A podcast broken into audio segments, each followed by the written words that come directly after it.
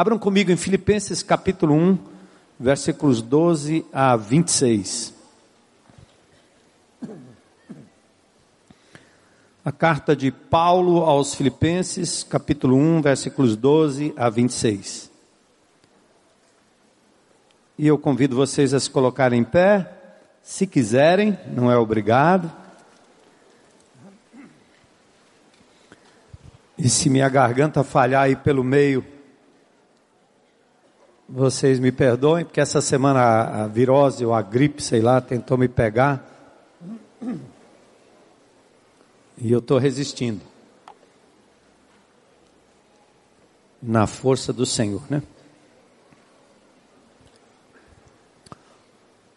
É, Paulo escreve essa carta à igreja em Filipos e ele está preso. Ele escreve lá do IPPO 2 de Roma. Ele está preso, talvez em Pacatuba, presídio de segurança máxima. Tem guardas tomando conta do apóstolo Paulo. No fim da sua vida é que ele fica preso numa, numa prisão domiciliar.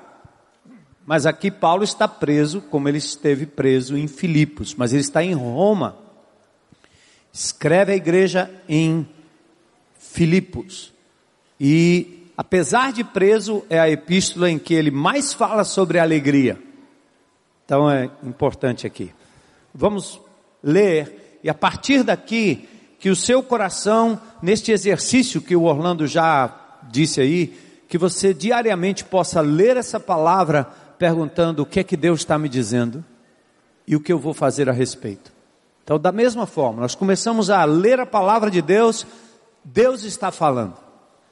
E esse que está aqui na frente apenas adiciona comentários, tenta abrir um pouco o sentido, o significado do texto, ajuda na aplicação para a sua vida, para a minha vida, mas o mais importante aqui não são minhas palavras, é a palavra de Deus sendo lida, explanada para a glória do seu nome. Então o texto diz: Quero que saibam, irmãos, que aquilo que me aconteceu tem, ao contrário, servido para o progresso do Evangelho. Filipenses 1, 12. 13. Como resultado, tornou-se evidente a toda a guarda do palácio e a todos os demais que estão na prisão por causa de Cristo. E os irmãos, em sua maioria, motivados no Senhor pela minha prisão, estão anunciando a palavra com maior determinação e destemor.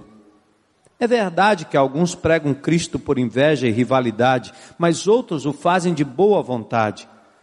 Estes o fazem por amor, sabendo que aqui me encontro para a defesa do Evangelho. Aqueles pregam Cristo por ambição egoísta, sem sinceridade pensando que me podem causar sofrimento enquanto estou preso. Mas que importa? O importante é que, de qualquer forma, seja por motivos falsos ou verdadeiros, Cristo está sendo pregado e por isso me alegro. De fato, continuarei a alegrar-me, pois sei que o que me aconteceu resultará em libertação graças às orações de vocês e ao auxílio do Espírito de Jesus Cristo. Aguardo ansiosamente, espero que em nada serei envergonhado, ao contrário, com toda a determinação de sempre, também agora, Cristo será engrandecido em meu corpo, quer pela vida, quer pela morte, porque para mim o viver é Cristo e o morrer é lucro. Caso continue vivendo no corpo, terei fruto do meu trabalho e já não sei o que escolher. Estou pressionado dos dois lados. Desejo partir e estar com Cristo, que é muito melhor. Contudo, é mais necessário, por causa de vocês, que eu permaneça no corpo. Convencido disso, sei que vou permanecer e continuar com todos vocês para o seu progresso e alegria na fé a fim de que pela minha presença outra vez a exultação de vocês em Cristo Jesus transborde por minha causa. Louvado e exaltado seja o teu nome tua presença que já foi reconhecida aqui nesse lugar, Senhor. E agora nós abrimos a nossa mente, o nosso coração, dedicamos parte desse tempo e desse momento para ouvir a tua voz através da palavra. E que o meu papel aqui, Senhor, como proclamador da tua palavra, seja apenas reforçar aquilo que o Senhor já tem dito por meio da palavra revelada e escrita. E que assim como tem sido para o meu coração nesses dias, esta palavra, Senhor, que seja também para aqueles que me ouvem nesta noite, que eles possam responder em adoração, em obediência, em constrangimento desse amor maravilhoso, em consolo, em esperança, em conforto, de que o Senhor e a certeza de que, ou na certeza de que o Senhor é o Deus que iniciou uma boa obra em nós e que há de completar essa boa obra até o dia de Cristo. Estamos nas tuas mãos e a nossa história também. Ajuda-nos a ter termos alegria, Senhor, mesmo nos momentos de tribulação, pois nós te pedimos isso em nome de Jesus. Amém. Amém. Podem sentar.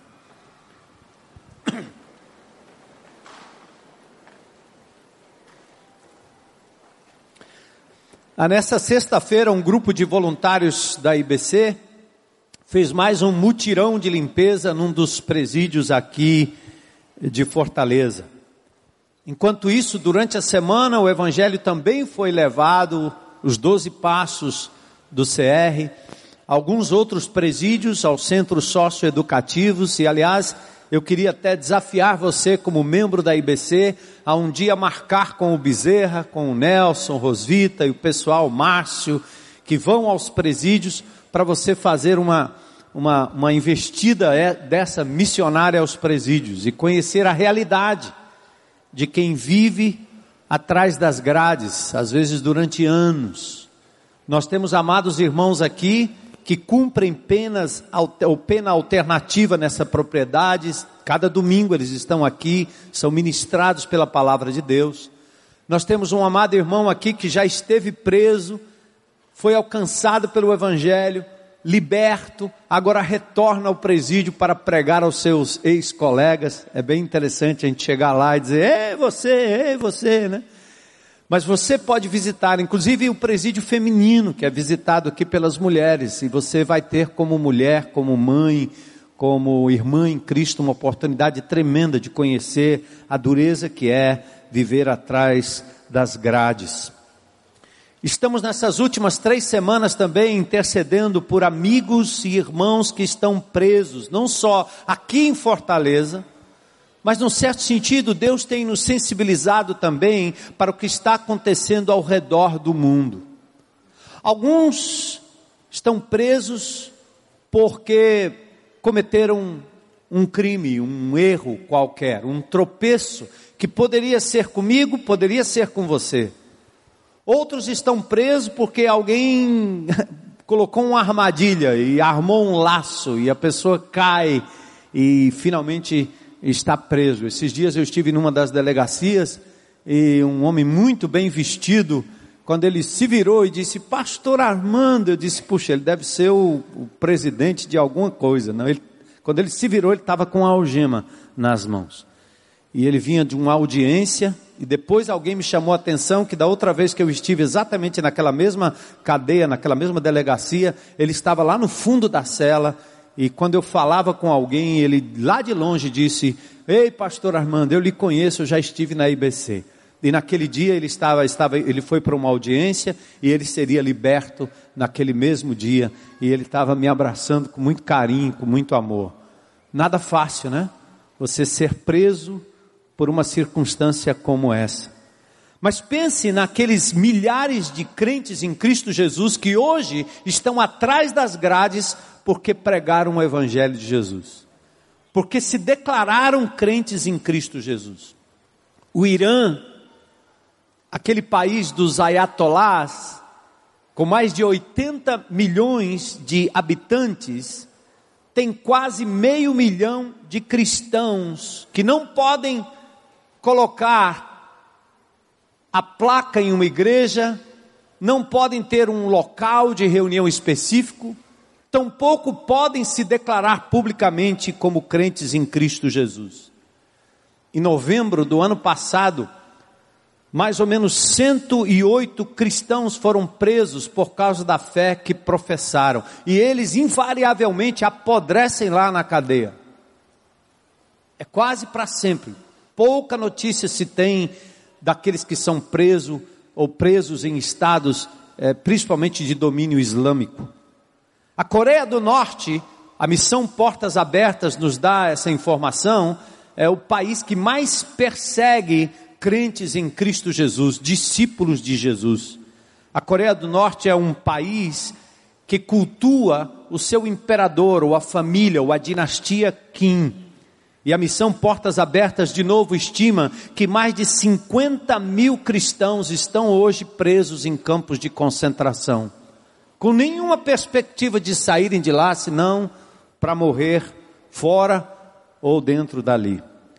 Por isso, Paulo diz em 2 Timóteo 3,12: de fato, todos os que desejarem viver de forma piedosa em Cristo Jesus serão perseguidos.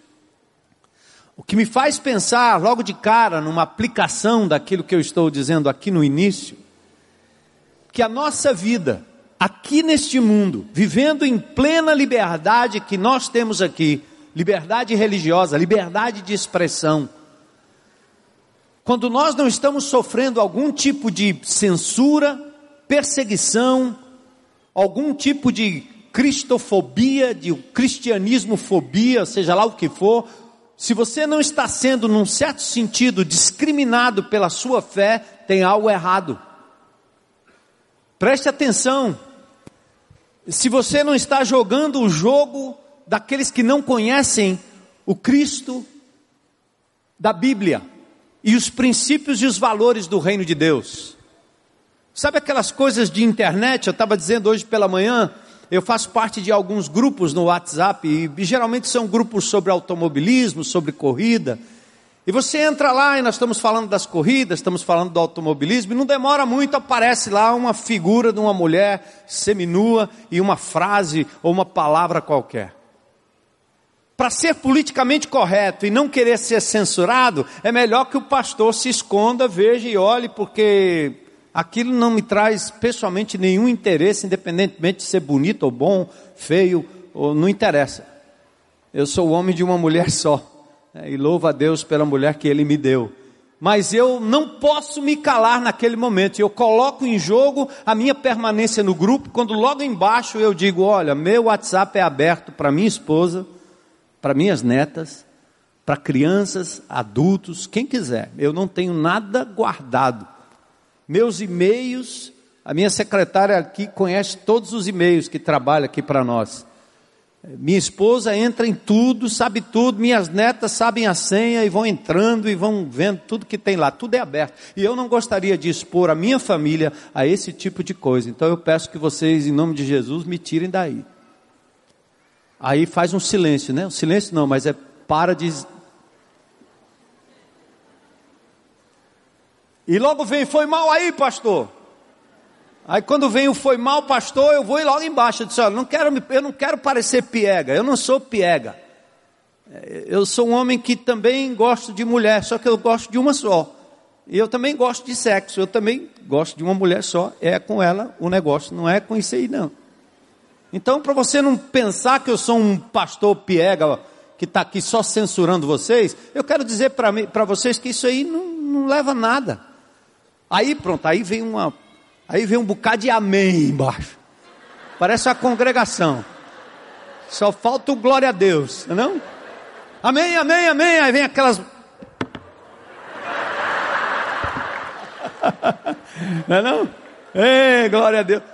Amigo, você tem que se posicionar. A verdade, eu podia fazer duas coisas. Uma era calar, a outra era sair do grupo, não é não? Mas eu cutuco mesmo. Vocês querem, vocês vão botar para fora. Preste atenção, amados, porque não é só com a metralhadora na cabeça que você pode testificar ou não de Jesus. A nossa conduta diária precisa ser muito clara em relação aos princípios bíblicos de família, de fidelidade, de honestidade. E se os crentes em Cristo agissem dessa forma, vocês estão lembrados algumas semanas atrás, nós salgaríamos mais essa sociedade, evitaríamos o apodrecimento dela, ao invés de esperar pelo Sérgio Moro ou pelo Deltan Dallagnol que ele resolva o problema lá em Curitiba. Ao invés de resolver em Curitiba, vamos resolver no nosso WhatsApp, no nosso Facebook, na nossa casa, no nosso quintal, nos posicionando por Jesus, porque nós andamos na luz. E pasmem, Muitos, como meus amigos das antigas, da gandaia da loucura, quando há 40 anos atrás eu entreguei minha vida a Jesus, muitos, no momento que eu comecei a virar a minha vida, mudar a minha maneira de viver, porque Jesus mudou, eles olhavam para mim e diziam: a verdade, a grande verdade, e muitas vezes eles diziam isso em particular, é que nós gostaríamos de ver isso, eu gostaria de ser mudado dessa forma por Jesus. Há muitos que vivem essa coisa, mas não sabem nem porquê, não entendem nem porquê. Então, amados, prisão é lugar de sofrimento. Quando se paga o que se deve, mas pior é pagar por aquilo que não se deve. Prisão é o lugar onde nós ficamos encurralados, imóveis, amedrontados. Prisão também é condição de medo. E aliás, nós, nessa atual conjuntura, somos prisioneiros fora da cadeia, fora dos presídios. O Márcio Rocha, um amado irmão dessa comunidade, tinha uma música linda que ele dizia assim, numa poesia tremenda: Quando vejo grades e muros prendendo semelhantes meus, eu penso em como devem ser duros os dias seus. Enormes os portões, e aí vai.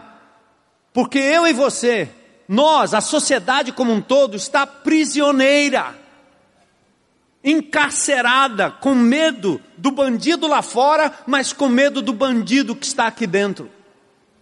Medo das nossas próprias reações, medo dos nossos vícios que nos destroem, medo das nossas emoções marcadas e machucadas com o tempo. E nós vamos vivendo num presídio, dentro de casa, andando na rua. Eu já disse isso para vocês. Eu prefiro andar no meio da favela, eu prefiro andar no meio de um conjunto habitacional, eu prefiro ir numa praça de um, de um bairro distante de Fortaleza do que andar no shopping center, porque parece que eu estou vendo pessoas aprisionadas pelo ter, pelo possuir, pelo comprar, pelo mostrar, pelo ostentar, pelo comer, simplesmente comer, não importa o que. E eu vejo pessoas prisioneiras também. Mas, retomando o nosso tema, nosso assunto aqui, Paulo está preso em Roma. Ele não está em Filipos. Em Atos capítulo 16, o apóstolo Paulo recebe onde é hoje a Turquia, Ásia Menor, ele recebe um chamado, passa a Macedônia. Ele está em Trode, pega um navio, atende ao chamado divino e vai até a região da Macedônia.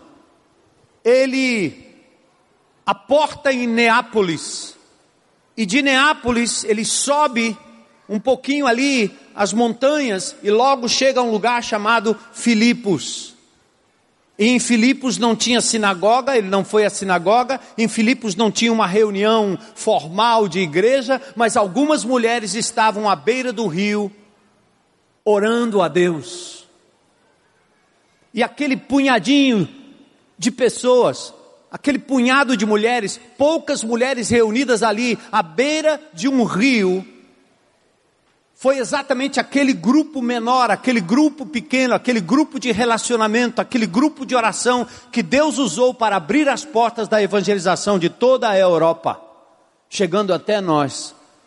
E o apóstolo Paulo, quando esteve reunido ali com elas, ele teve que lidar com aquela vendedora de púrpura e também com uma menina que era adivinhadora. Ela adivinhava, tinha um espírito mal, talvez ascendência focada num espiritismo, baixo espiritismo de adivinhação, onde os demônios encarnam e as pessoas falam como se fossem antepassados ou então adivinham coisas em relação ao futuro, são prognosticadores e aquela menina, ela dava lucro a quem a explorava.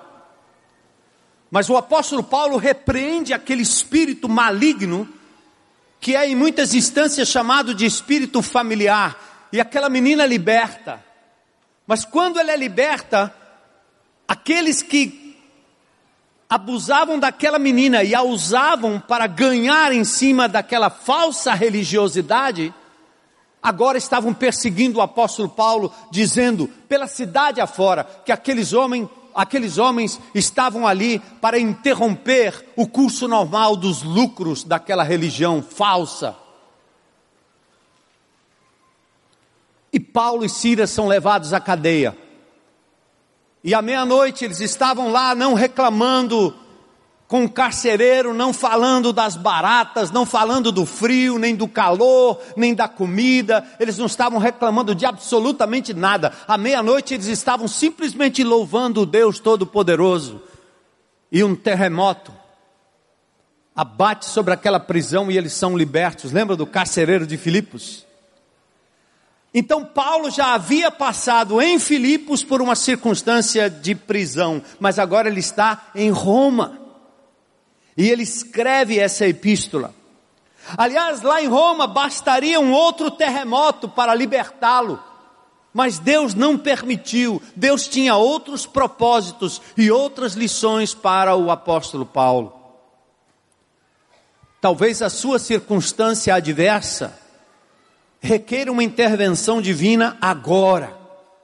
Mas em alguns momentos Deus diz: Espera, meu filho, espera, minha filha, porque eu estou no comando.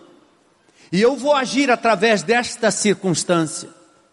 Me lembro às vezes de pessoas que nós visitamos nos hospitais e ela, estou indo para o hospital, vou me internar. E a gente corre lá e chegando lá a gente ora, mas do lado tem alguém pior, do outro lado tem alguém pior ainda. E você ora por esse, ora por aquele e aquele indivíduo quando se recupera sai evangelizando todo mundo e de repente a conversão do lado de cá, conversão do lado de lá, o indivíduo volta para casa e a gente fica pensando assim, meu Deus, Precisava esse camarada ficar doente para ir lá pregar o evangelho para aquele povo? Deus tem seus meios, Deus tem seus planos.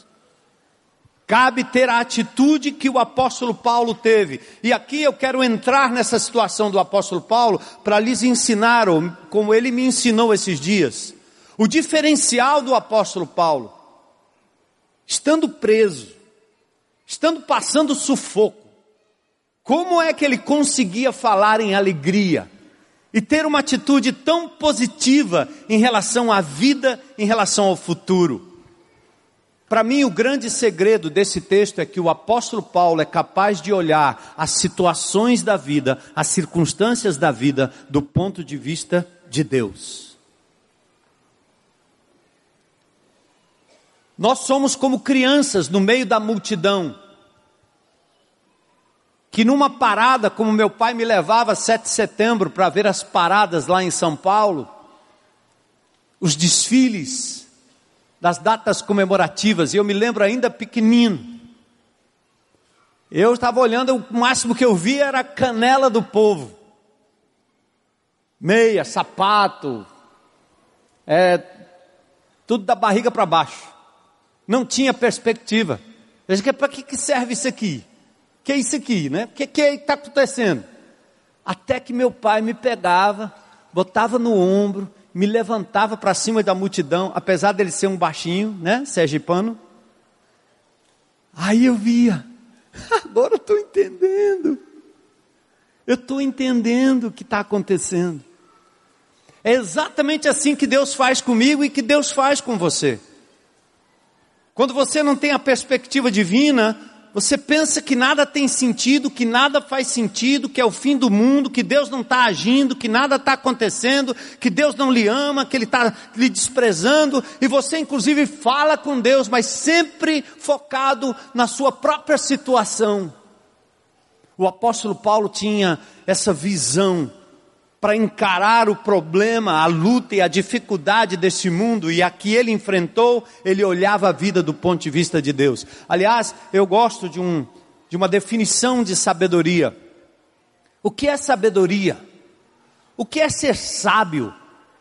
Ser sábio é ser capaz de olhar para a vida na perspectiva de Deus.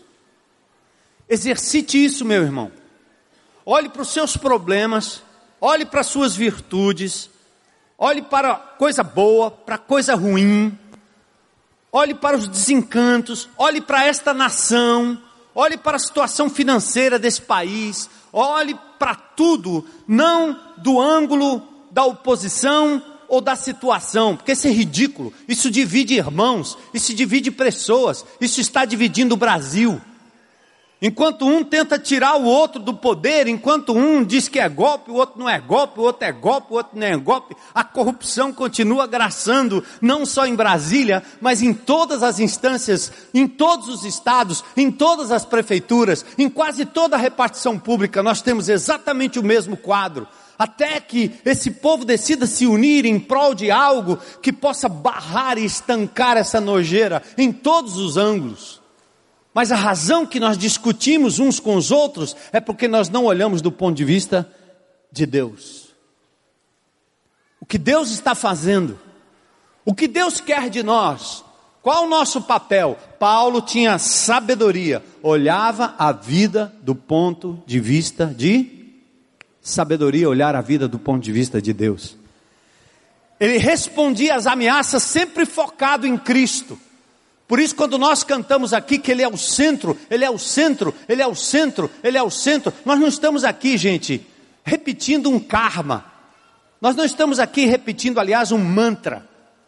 Não é uma frase de efeito para a gente achar que a música é linda e ficar repetindo, repetindo a mesma coisa, não. Ele é o centro, porque tudo gira ao redor dele. Porque Deus o deu para ser ele constituído Senhor sobre tudo e sobre todos, e a história terminará com ele dominando sobre todas as coisas. Então o apóstolo Paulo sabia duas coisas muito claras. Ele sabia o que estava acontecendo no presente. Por isso, mesmo preso, mesmo doendo, mesmo no sufoco, Deus estava operando em favor dele do seu reino. E Paulo era parte desse reino. Aliás, deixe-me refrasear isso. Paulo estava consciente de que o que estava acontecendo com ele agora não escapava ou não escapa do controle soberano de Deus. Deus está levando adiante o seu plano. Então Paulo dizia: Eu posso descansar. Aquele que começou a boa obra, ele não é como a prefeitura de Fortaleza, nem o estado do Ceará, nem o Brasil, que começa a obra e não termina. É, Jesus, o nosso Deus, ele começa e ele termina, ele completa. Não é como coisas da Copa, coisas das Olimpíadas, que se começa e não termina, que se detona, que se faz errado. O nosso Deus está costurando. Ele é o nosso tapeceiro ele está fazendo a obra em mim, em você, na sua família e nas pessoas que estão ao seu redor. O seu reino não será interrompido. Aleluia. e aí cabe uma coisa só. Entenda que Deus não está só lidando com a sua vida, sua dor, seu bolso, seu problema, seu carro. Quebrou, perdeu, traiu, foi embora, desencantou, abandonou. Pensa, Deus não está só lidando com o seu probleminha, com os seus problemas que você acha enorme. Deus está lidando com o problema da raça humana. Mas você é parte integrante desse plano e desse projeto de Deus. Outra coisa importante é que Paulo tem uma perspectiva certa do futuro. O futuro dele não é incerto. Ele não, ele não precisa de adivinhação e nem de profecia falsa e fajuta em relação ao futuro. Porque ele tinha certeza, ele diz: Eu sei em quem tenho crido, estou bem certo que ele é poderoso. para guardar o meu tesouro até o dia final. Paulo sabia o que ele estava vivendo no presente e sabia qual seria o desfecho da história no futuro. Só os crentes em Cristo Jesus têm esse privilégio de saber como Deus está atuando e como tudo vai terminar. Amém? A história de quem não tem Jesus é assim, ó. Os dois se encontraram, se amavam, estavam apaixonados, mas acabou. Estava tudo muito bem, estava tudo muito legal, a sociedade, o dinheiro entrando, as coisas dando certo, a gente estava ganhando, estava tudo muito bem, mas quebrou, caiu, arrebentou, perdeu, está preso. Sabe qual é a história de Jesus? E dos que andam com Jesus? É o Apocalipse capítulo 5. João olhou e começa ao contrário. Está tudo desgraçado, está tudo arrebentado, está tudo caindo, está tudo estragado, está tudo perdido, está tudo desespero total. Estou cego, não enxergo, estou coxo, não ando, perdi, estou sozinho, fui abandonado, fui passado para trás. Mas Jesus, o Cordeiro de Deus, venceu a morte, o pecado e o mundo. E Ele vai mudar a minha história e vai mudar a sua história. Aleluia. Aí o anjo diz assim: João, porque quando você vê a situação atual, dá vontade de chorar, não é? Não? Em Apocalipse capítulo 5, João chora quando ele vê a situação, dá para chorar, meu irmão. E tem um grito, é uma palavra grega fortíssima, meklaine, não chores. O leão de Judá, raiz de Davi, venceu. E aí vem a esperança. Amém? Vamos ver o texto aqui. Verso 12. Paulo está preso e incentiva os filipenses a não desanimarem contra aqueles que se opõem ao evangelho. Ele está certo de que nenhuma calúnia, nenhuma perseguição será capaz de barrar o progresso do evangelho. Tudo coopera para o bem. O versos 12 começa assim, a 14. Quero, irmãos, cientificar-vos de que as coisas que me aconteceram têm antes contribuído para o progresso do Evangelho. Primeiro, ele está dizendo, irmãos, as coisas que me aconteceram, Paulo queria que eles soubessem que as cadeias que trouxeram tristezas aos irmãos contribuíram para o progresso do Evangelho. Paulo não fala dos benefícios pessoais, presta atenção, ele está falando do progresso do Evangelho, mesmo em meio à perseguição. Lembra de José?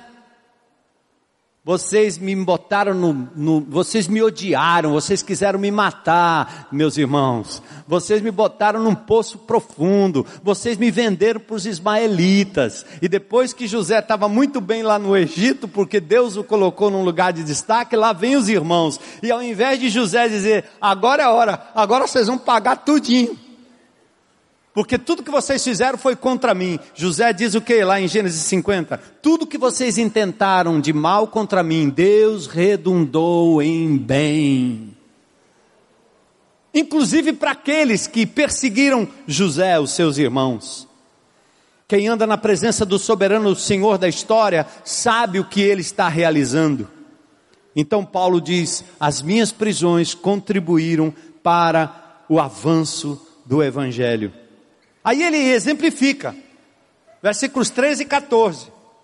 Ele disse: Minhas cadeias, os açoites, o frio, o calor, a dura prisão, fez com que toda a guarda do presídio, todo o GAP, todo o grupo de apoio penitenciário, todos os agentes penitenciários de Roma, eles faziam um revezamento enquanto Paulo estava preso. em cada revezamento, ou eles ouviam a palavra de Deus sendo proclamada em o nome de Jesus, ou eles tinham que ouvir Paulo cantando bem alto, igual aquela corneta que tocou aqui agora há pouco. Não tinha como não escutar. E Paulo diz então que toda a guarda pretoriana e os demais, quem são os demais? O cozinheiro, o que fazia limpeza na cadeia, todo o staff da cadeia, todo mundo estava ouvindo através do apóstolo Paulo a palavra de Deus.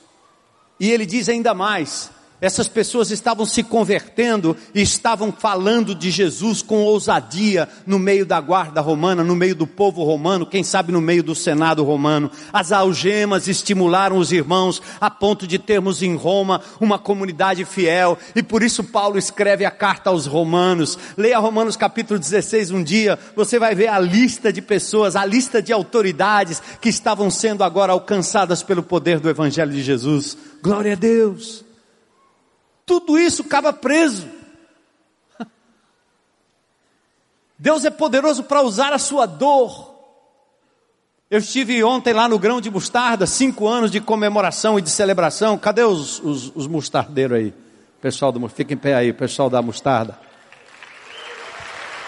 Parabéns, parabéns, João. João, Manu.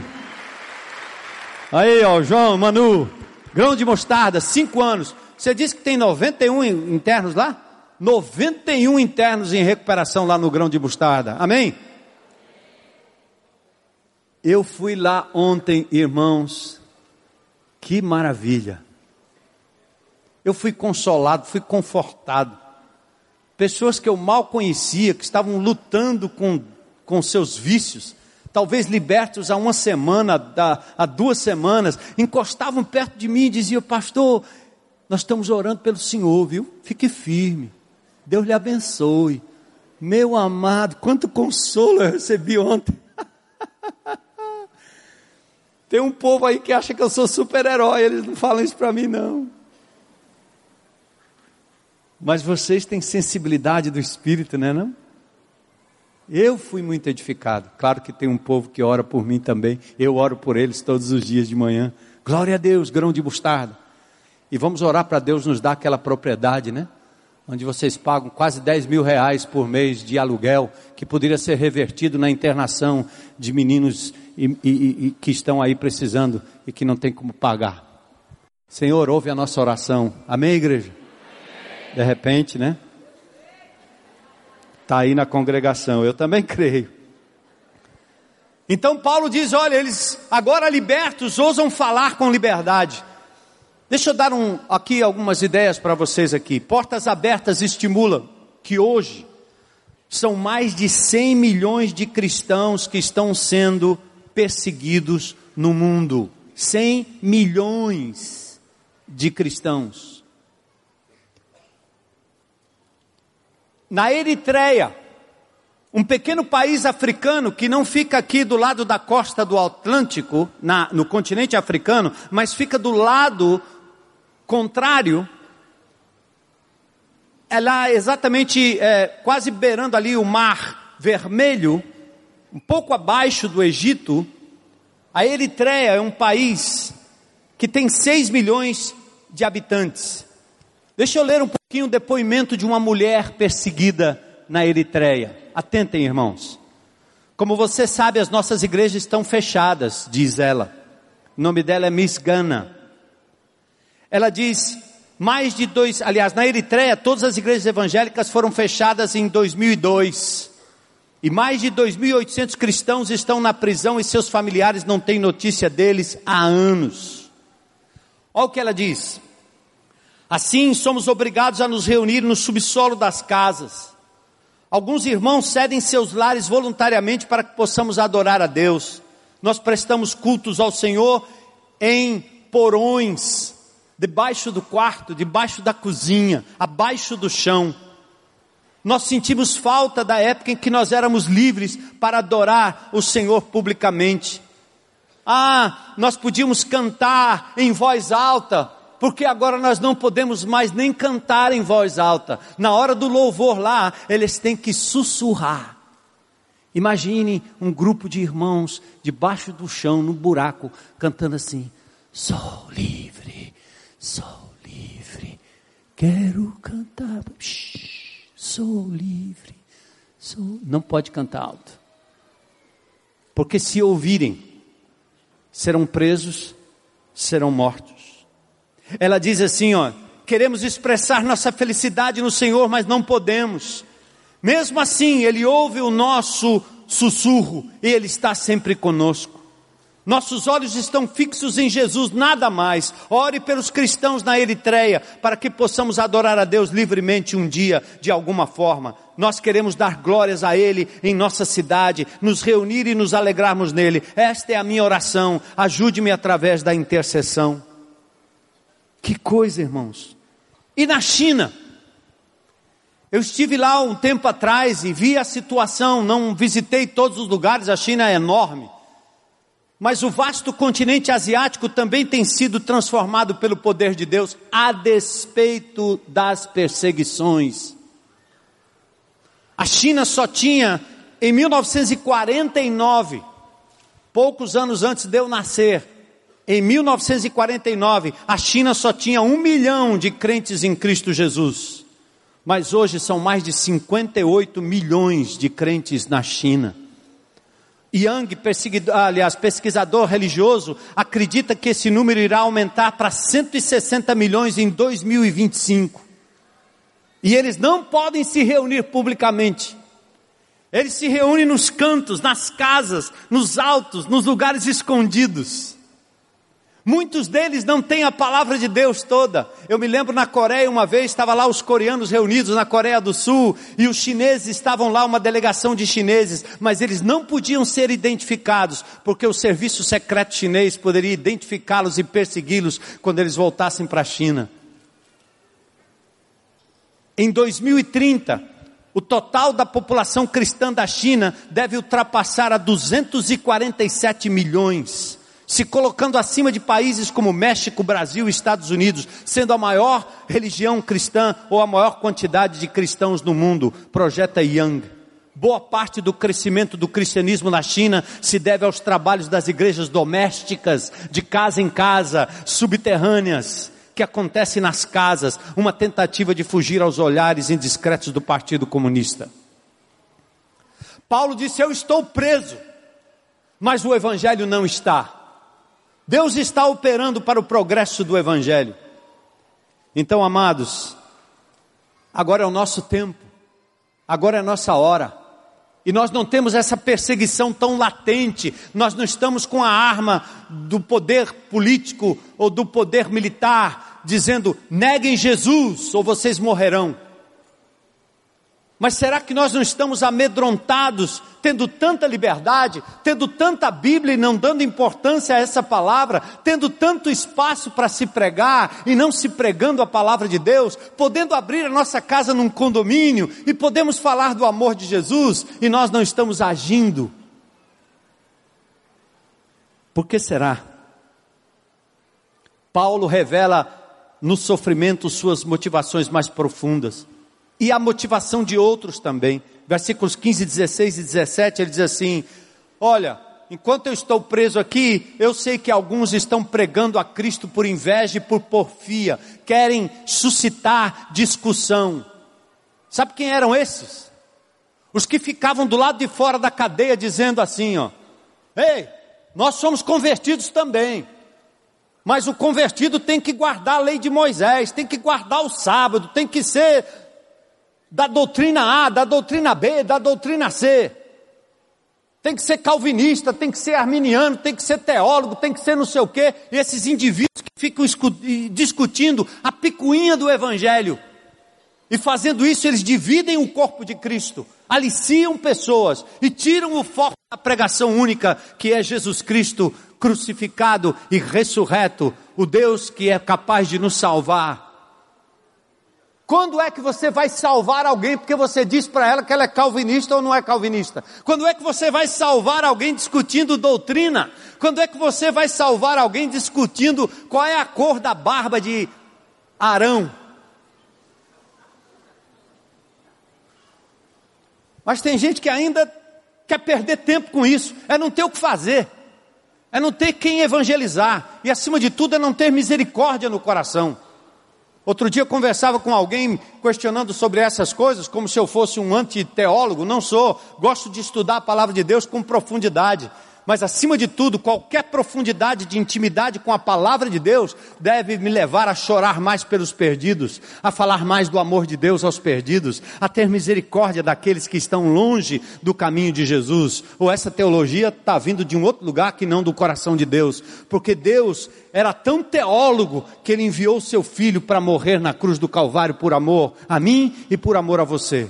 Quer mais? Glória a Deus. Então o apóstolo Paulo diz: tem uns caras aí achando que eles estão pregando e eles estão acrescentando sofrimento. uns por inveja, outros por porfia. Olha o verso 18. Mas ele diz assim: Todavia, que me importa, uma vez que Cristo, de qualquer modo, está sendo pregado, quer por pretexto, quer por verdade, nisto me regozijo e sempre me regozijarei. Só uma liçãozinha aqui, amados irmãos. Nesta hora temos que nos render ao soberano projeto de Deus, que está trabalhando através do mundo, incluindo indivíduos e igrejas. O Papa, o Alcorão, os libertinos do Congresso, os mercadores de almas, os falsos espíritas, espiritualistas, falsos protestantes, falsos profetas, todos acabam cumprindo um papel divinamente apontado na proclamação irrestrita do Evangelho de Jesus, seja para condenação, seja para salvação. Cuidado, não julguem.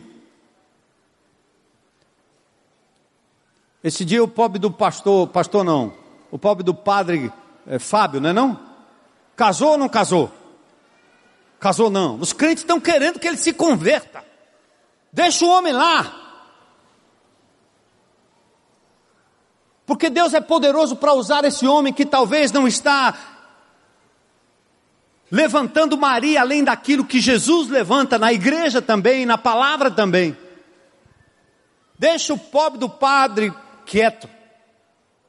Vamos falar do amor de Jesus e, e, e usar menos tempo para criticar quem quer que seja, seja da universal, da não universal, qualquer que seja, não é o nosso negócio. Eu conversando com um desses teólogos, eh, eu falava sobre a China, o crescimento do evangelho na China. Já pensou? Milhares, vocês não aplaudiram, mas tudo bem. Milhões, milhões entregando a vida a Jesus diariamente na China. Glória a Deus, glória a Deus, glória a Deus.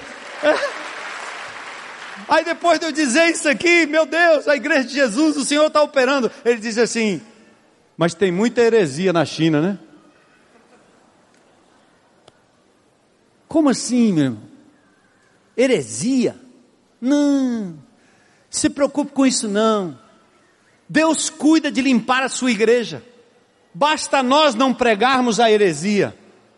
Mas faça como o apóstolo Paulo, não importa, de um modo ou de outro, Cristo está sendo glorificado. Amém? Cristo está sendo glorificado. Glória a Deus. Isso. E para encerrar, para a gente terminar, Paulo tinha apenas, não apenas a visão do presente, ou seja, Deus está operando, mas ele tinha também a visão do futuro. Verso 19: Estou certo que pela vossa súplica e provisão do Espírito de Jesus Cristo, isso me redundará em libertação segundo a minha ardente expectativa e esperança de que em nada serei envergonhado, antes com toda ousadia, como sempre também agora, Cristo será engrandecido no meu corpo, quer pela vida, quer pela morte. Olha aí. Paulo olha para o futuro e diz assim: vocês estão orando por mim, eu estou esperançoso que Deus vai agir, Ele vai me libertar. E todo mundo diz amém, Paulo, é isso mesmo, é pela fé. Aí daqui a pouco ele diz uma coisa que deixa a gente tonto. Ele diz assim: não interessa, gente. Cristo será engrandecido no meu corpo, quer pela vida, quer pela. De novo, igreja. Cristo será engrandecido no meu corpo, quer pela vida, quer pela morte. Está disposto? Talvez não a morrer no caixão, mas está disposto a perder, está disposto a ser desprezado. Eu vim entrando aqui hoje à noite, né? Graças a Deus, entra aqui por aquele portão ali, mas eu entro porque eu sou idoso. Aí, às vezes, eu sou barrado lá, não pode entrar aqui não. Então, então eu vou direto. Que apanha um vigia lá que não, não, não conhece a gente, né? Aí o senhor não pode entrar aqui não. Eu disse, tá bom, aí eu vou para lá. Depois eu volto. E hoje eu ia entrando, né? Baixei o vidro, eu vi que era um, rapazinho novo, né? Tá ali na porta, na entrada. Eu baixei o vidro aqui. Quando eu baixei o vidro, olhei para ele: Sou amado, Deus abençoe. E aí, como é que você está? Eu disse: Não estou bem, não. Disse: O que é? Rapaz, ele disse, ele disse nas palavras dele, né? Ele disse assim: Eu tinha um relacionamento de seis anos. Aí eu desci as águas e ela me abandonou e passou lá com outro homem na minha frente. Eu disse, meu irmão, você é a ilustração da mensagem de hoje à noite. Por amor de Jesus, você foi livrado de uma coisa que você nem imagina. Então fica firme aí que Deus vai lhe dar algo melhor.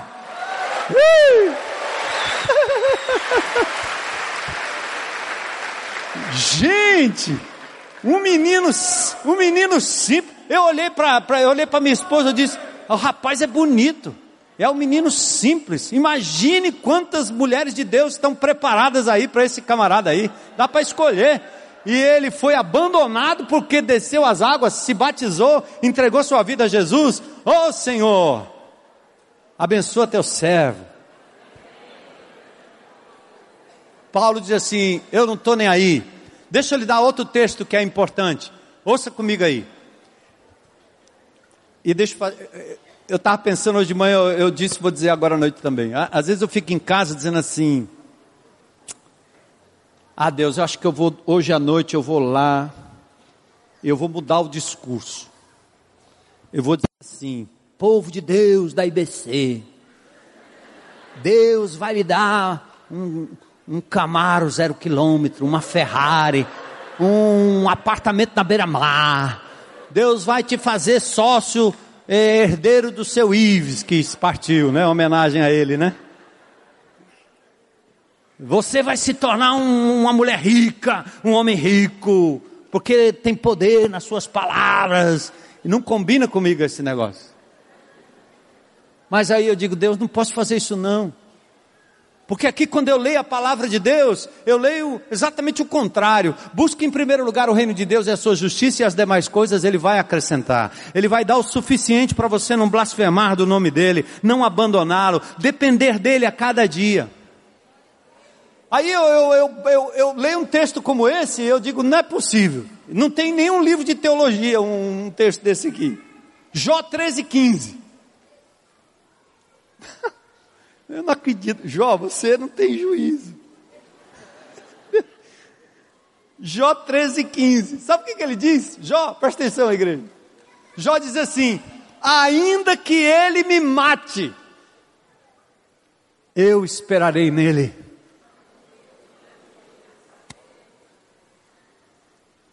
Que, que intimidade, que humanidade, que dependência. Que reverência ao Deus soberano,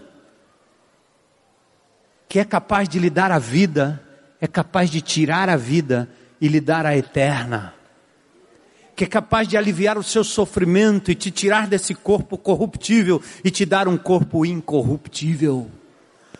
Por isso, pela intimidade que Jó tinha com Deus, ele podia até reclamar, ele podia até chorar, ele podia até dizer: Eu não devia ter nascido, o negócio está complicado, mas eu sei que o meu redentor vive e que por fim se levantará, e ainda na minha carne verei o meu Deus. oh glória! Pense na prosperidade. Por isso o texto diz: clamou esse pobre e o Senhor o ouviu. Paulo também estava convicto, quer pela vida, quer pela morte, o Senhor será engrandecido no meu corpo. E aí no verso 21, ele, ele fala um dos textos mais fantásticos da palavra de Deus. Tem aí para a gente colocar aí na, na tela, para a gente ouvir, ouvir, aliás, ler e ver. Porque para mim, Paulo preso, ele diz: para mim o viver é, e o morrer Está pronto, meu irmão? Aqueles cristãos que morrem com um punhal na garganta do Estado Islâmico, aqueles que apodrecem nas cadeias nos estados e nos países islâmicos. Eles suportam, não negam e morrem porque eles acreditam exatamente nessa palavra aqui. Para mim, o viver é Cristo e o morrer é lucro. Essa é uma das declarações mais contundentes do apóstolo, uma declaração que contempla o presente para mim agora, no presente, o que importa é agradar o meu Jesus e vê-lo engrandecido através da minha vida, através do meu corpo, através de tudo que eu tenho, de tudo que eu sou. E em relação ao futuro, o morrer, o partir dessa vida é lucro choro, êxtase, prazer, esperança, alegria, confiança, conforto, consolo, coragem, expectativa do futuro, tomam conta do coração quando nós compreendemos um pouco dessa declaração de fé que sustenta a nossa vida. Aí Paulo diz: Não, mas eu estou em dúvida aqui. Eu quero partir, estar com Cristo, é muito melhor, mas eu quero ficar aqui com os irmãos também, para amar e servir o corpo de Cristo.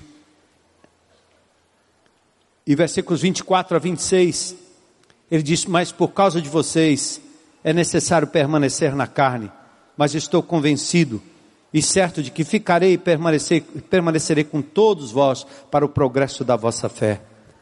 Os filipenses podiam se gloriar, o termo reflete aqui, verso 26, a fim de que aumente quanto a mim o motivo de vos gloriardes em Cristo Jesus pela minha presença de novo convosco.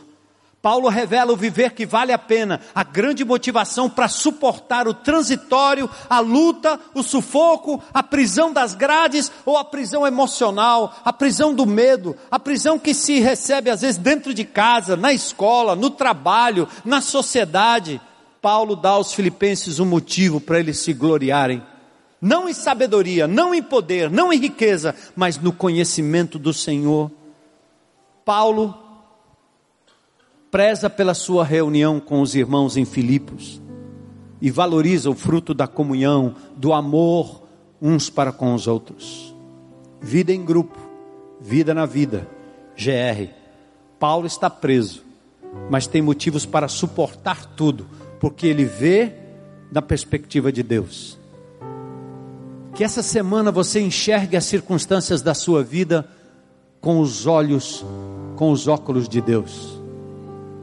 A lente da palavra, através da oração, e que você possa confiar que aquele que começou a boa obra em você, Filipenses 1,6, ele há de completar até o dia de Cristo. Os homens começam e não terminam, sua família começou e não terminou, talvez no casamento, alguém começou e não terminou, seus pais, seus amigos, no trabalho, começaram e não terminaram Deus começou algo muito maior e Ele vai terminar, Ele vai completar. Acredite, glória a Deus. Vamos lembrar dos nossos irmãos presos mundo afora essa semana, tá certo? Entra lá no site portasabertas.com.br e dá uma olhadinha nos dez países que mais perseguem crentes em Cristo Jesus. Orem por eles, intercedam por eles mas acima de tudo, vamos ter coragem de falar do amor de Jesus na liberdade que Ele nos tem dado. Vamos, vamos curvar a cabeça em oração.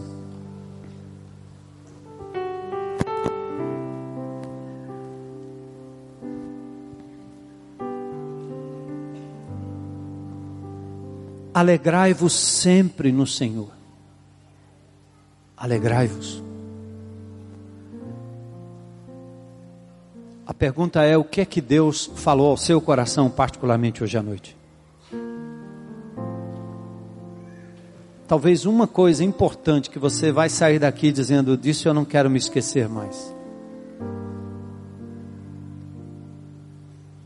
E o que é que você vai fazer a respeito? Para ser solidário àqueles irmãos amados que, com um pedacinho de Bíblia, com uma voz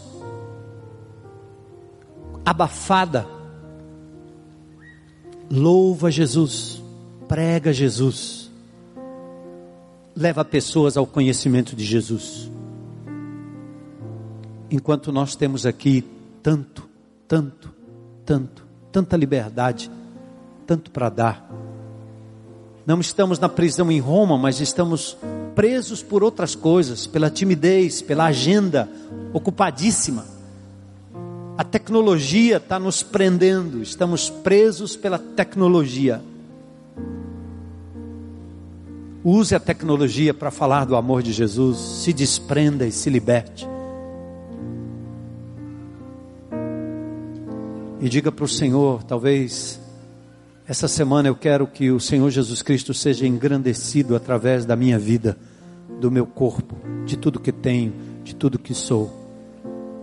Quero ter compaixão dos que estão ao meu redor, a ponto deles, como aqueles guardas pretorianos, ouvirem falar do amor de Jesus e também serem proclamadores dessa palavra, multiplicando essa semente poderosa que transforma vidas e que liberta os cativos.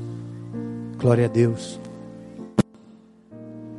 E eu quero dar oportunidade, enquanto nós em Cristo Jesus estamos orando aqui, para qualquer pessoa que hoje à noite queira fazer uma manifestação pública, dizendo: Eu quero eu quero ser liberto por esse Cristo Jesus que me amou. Eu quero ter essa alegria que transcende as lutas e os sufocos da minha vida. Eu quero ser liberto dessas cadeias emocionais que têm me prendido, do medo, da amargura, da ira, do vício, seja do que for. Hoje, Cristo Jesus pode te dar libertação, basta que você o aceite como Senhor e Salvador. Reconheça suas lutas, seus erros, seus pecados, peça misericórdia, Ele é poderoso para te perdoar, pleno e com plena e completamente. Lá na internet, onde você está me ouvindo agora, lá na tendinha, aqui nesse auditório, se tiver alguém aqui, basta uma pessoa, se o Senhor tem falado ao seu coração hoje à noite, faça uma manifestação aí. Levanta uma das suas mãos e diga: Eu quero Jesus como meu Senhor e meu Salvador. Aleluia. Aleluia. Aleluia. Vamos celebrar. Aleluia. Mais alguém?